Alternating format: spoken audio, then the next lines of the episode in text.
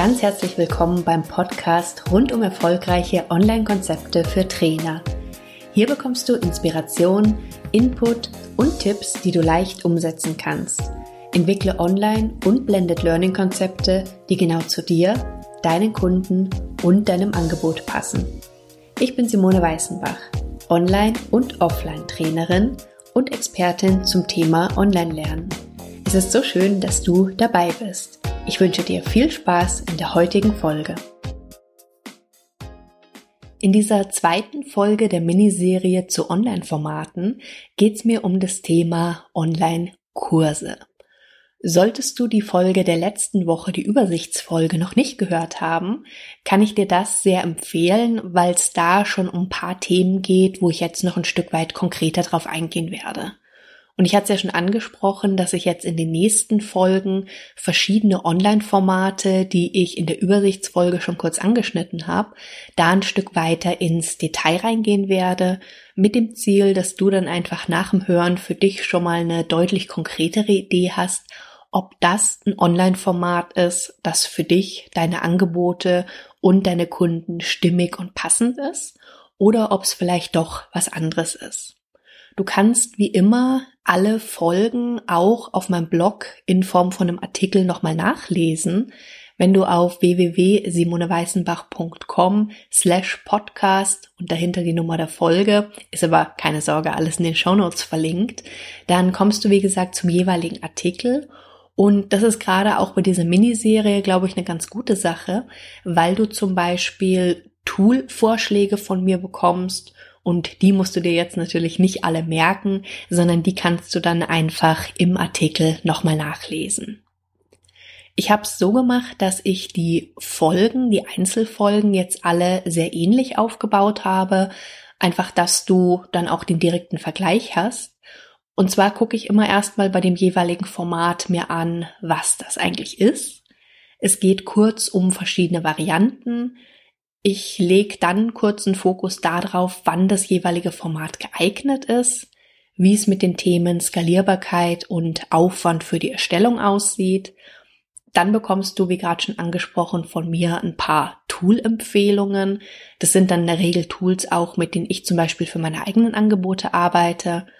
Es wird dann um die ersten Schritte gehen, die ich dir empfehle, wenn du sagst, das ist ein gutes Format für mich. Und wenn es dann noch Punkte gibt, bekommst du noch mal so ein paar extra Tipps zu dem Format, die ja, die hoffentlich dann die Erstellung nachher noch mal ein ganzes Stück erleichtern. In der Woche, wie gesagt, ist der Schwerpunkt das Thema der Online-Kurse.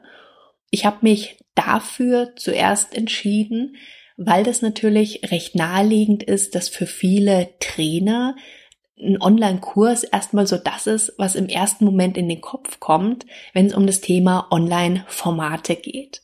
Was natürlich sehr gut nachvollziehbar ist, weil das eigentlich das ist, was den ja, Präsenztrainings, Präsenzseminaren, die du vielleicht sonst schon gibst oder gegeben hast, am nächsten kommt.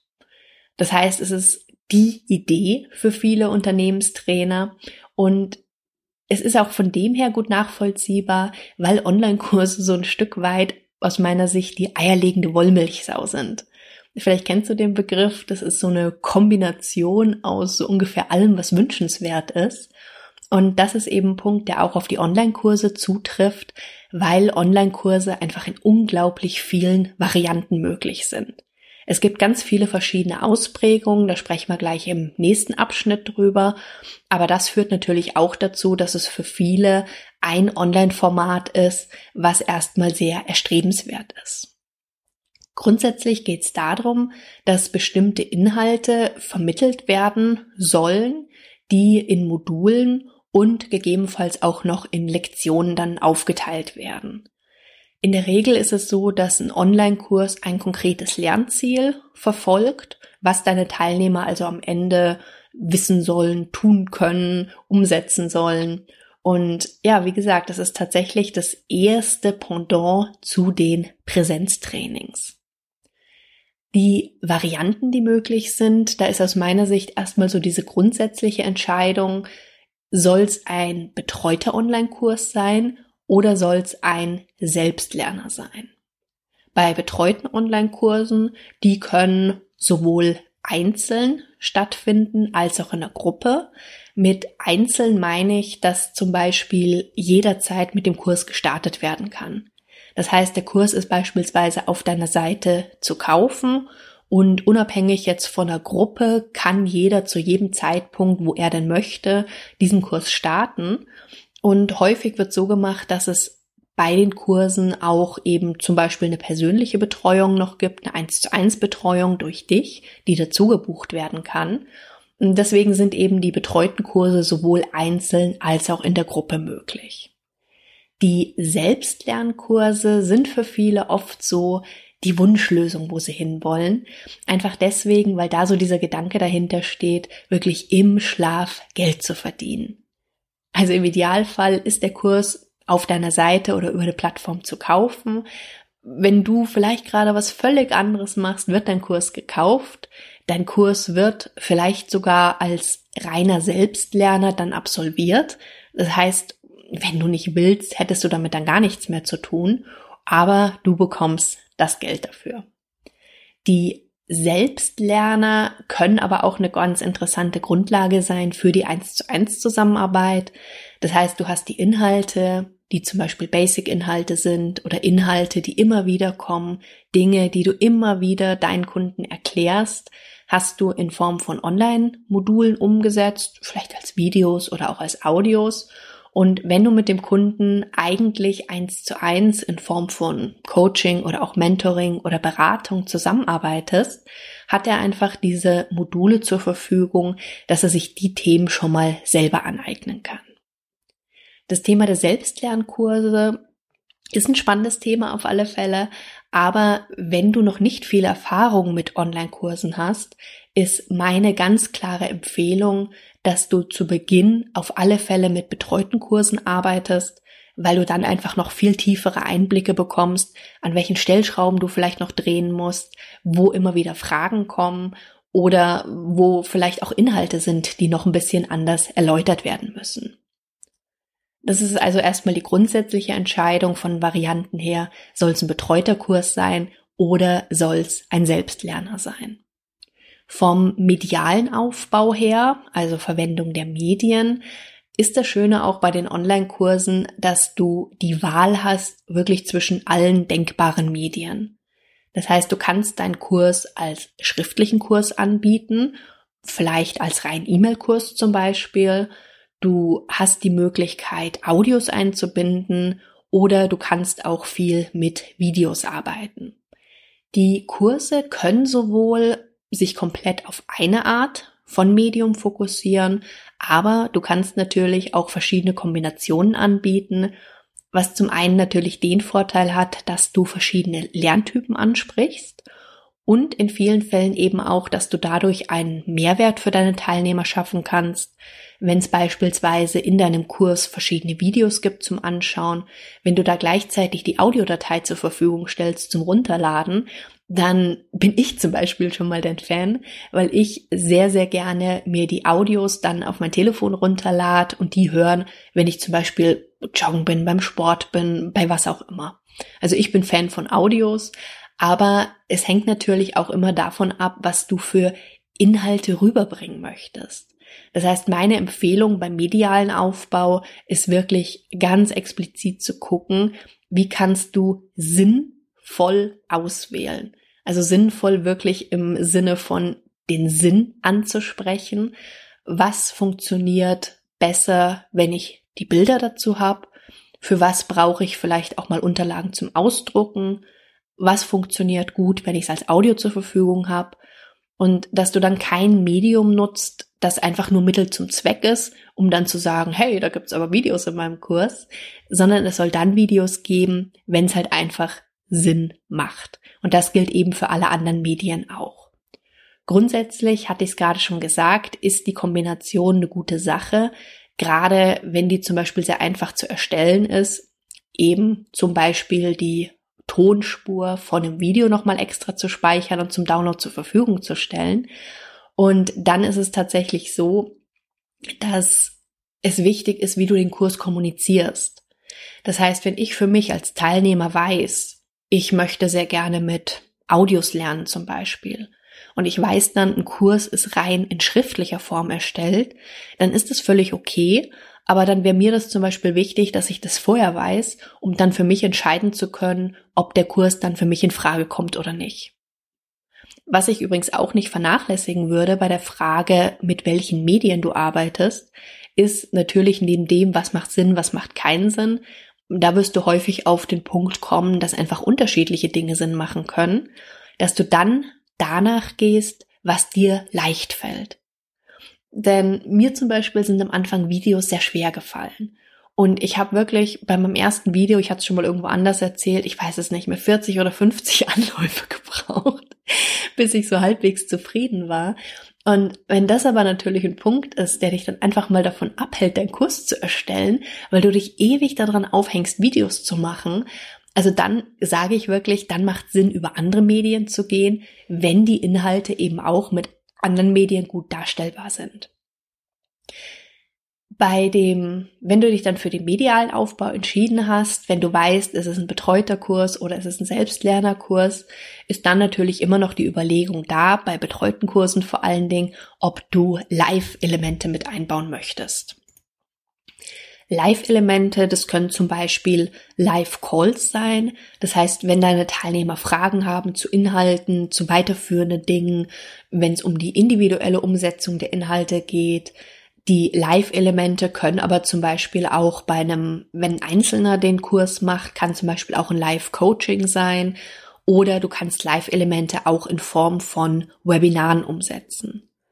Aus meiner Sicht machen Live-Elemente, Online-Kurse in vielen Fällen einfach noch wertvoller, noch wirksamer, weil es eben nicht so ist, dass ich alleine mit den Inhalten ja mir selbst überlassen bin, gucken kann, ob ich damit klarkomme oder nicht. Und entweder habe ich vielleicht auch eine andere Form zum Austausch, um meine Fragen zu stellen, aber gerade Live-Elemente geben aus meiner Sicht einem Online-Kurs nochmal wirklich einen höheren Wert, weil die Teilnehmer da auch die Möglichkeit haben, eben Fragen zu stellen, die dann ganz individuell auf ihre Situation abgestimmt sind und ihnen dann einfach noch weiterhelfen.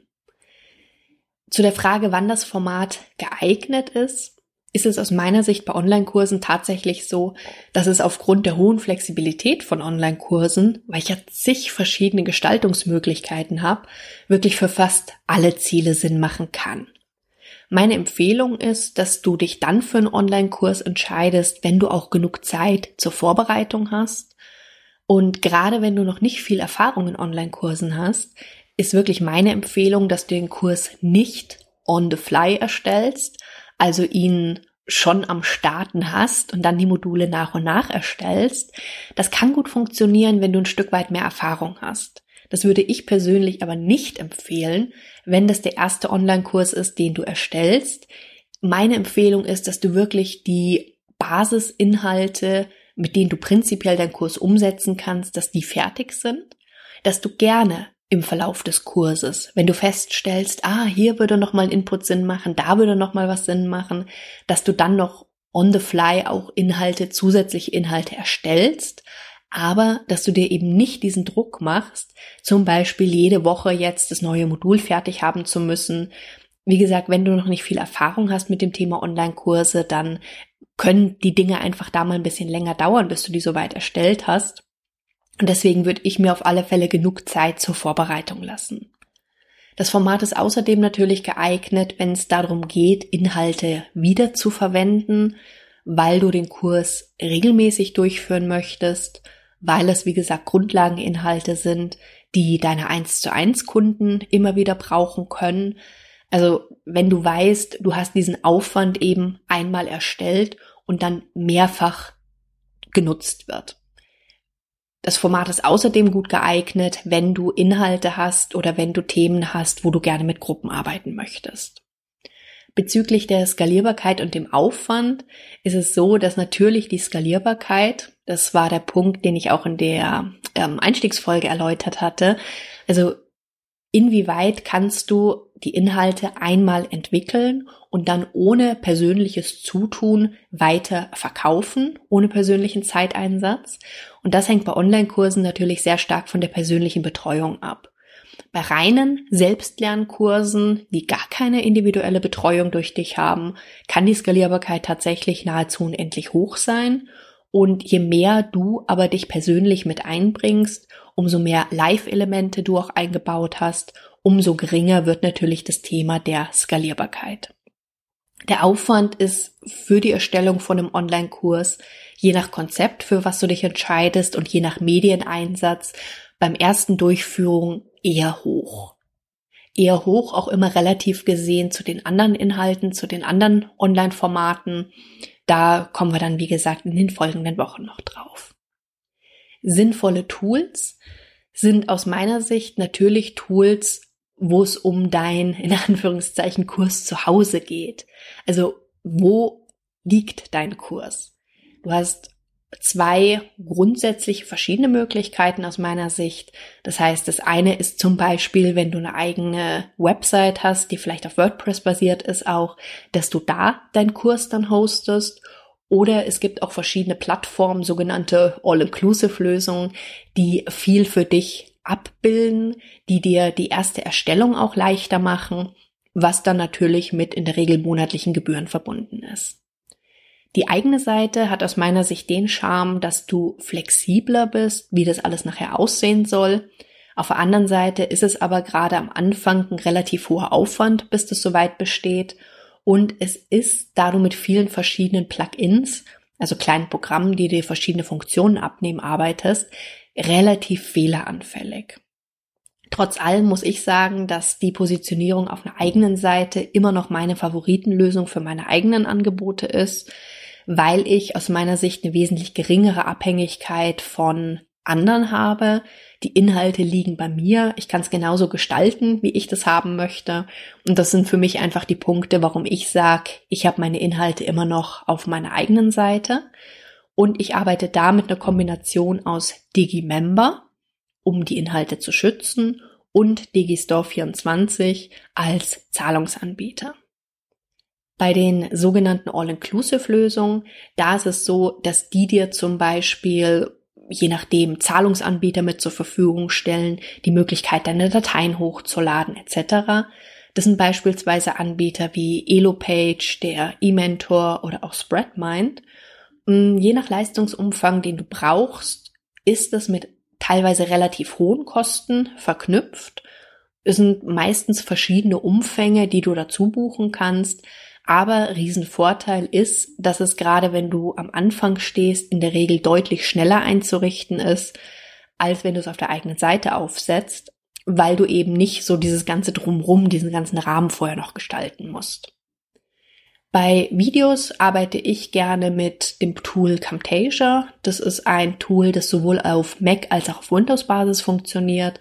Da habe ich die Möglichkeit, entweder mich direkt für Videos zu filmen oder eben auch mit Bildschirmübertragung oder auch eine Kombination aus beidem.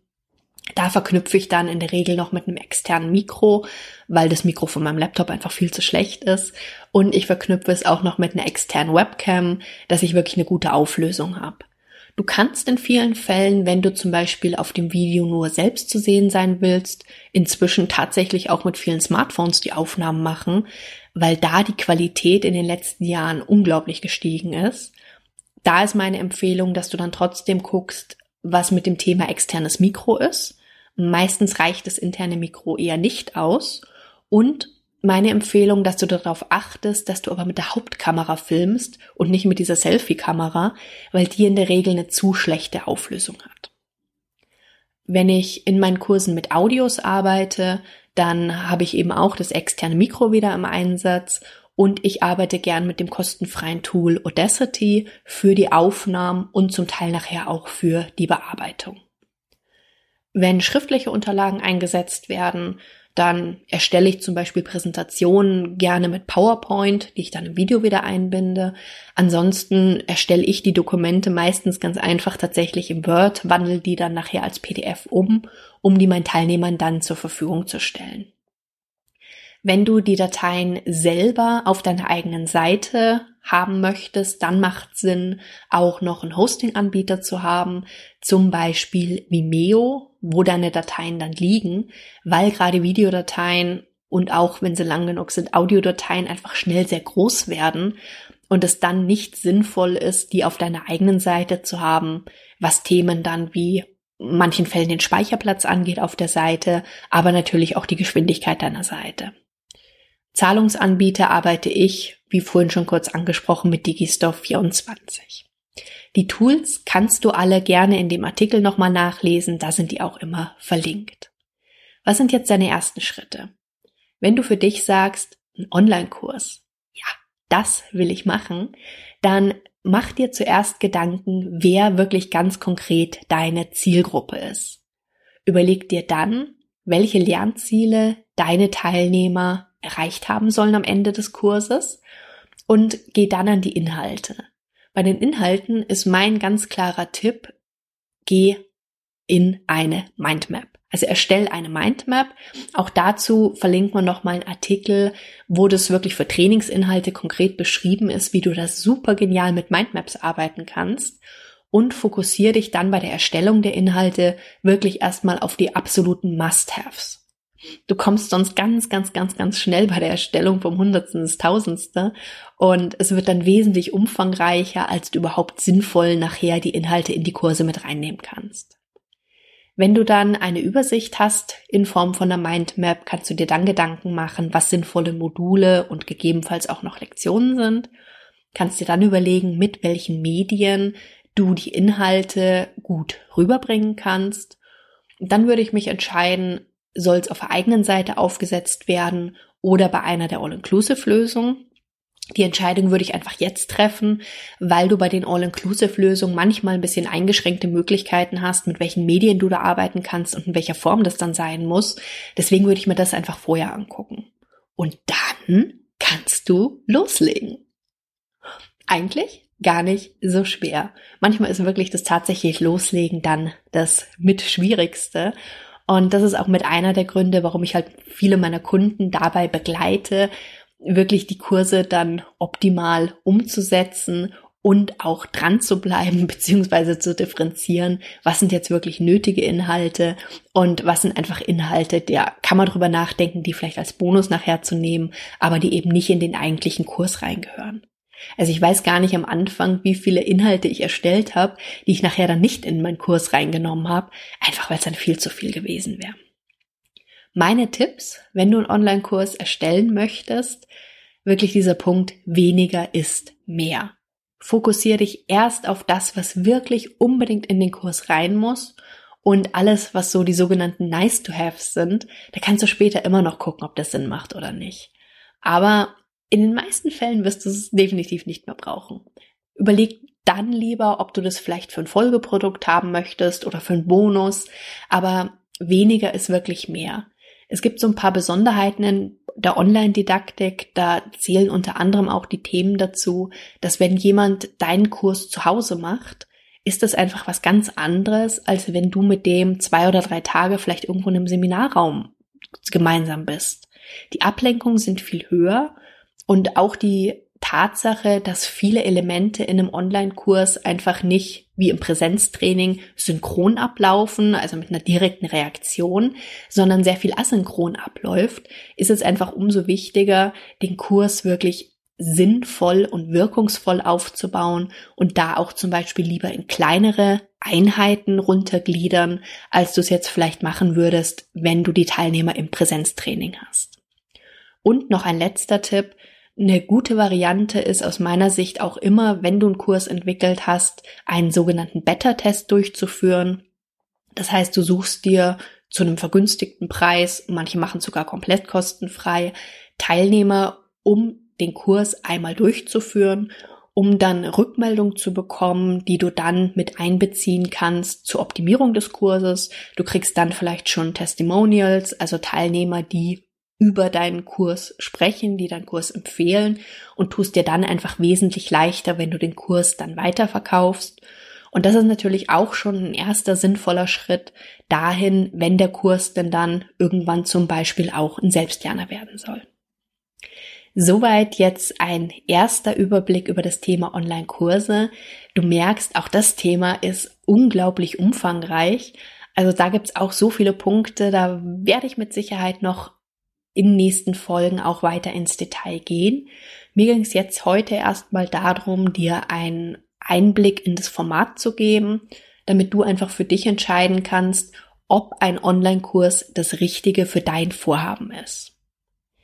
Ich hatte es gesagt bei dem Thema Aufwand der Erstellung.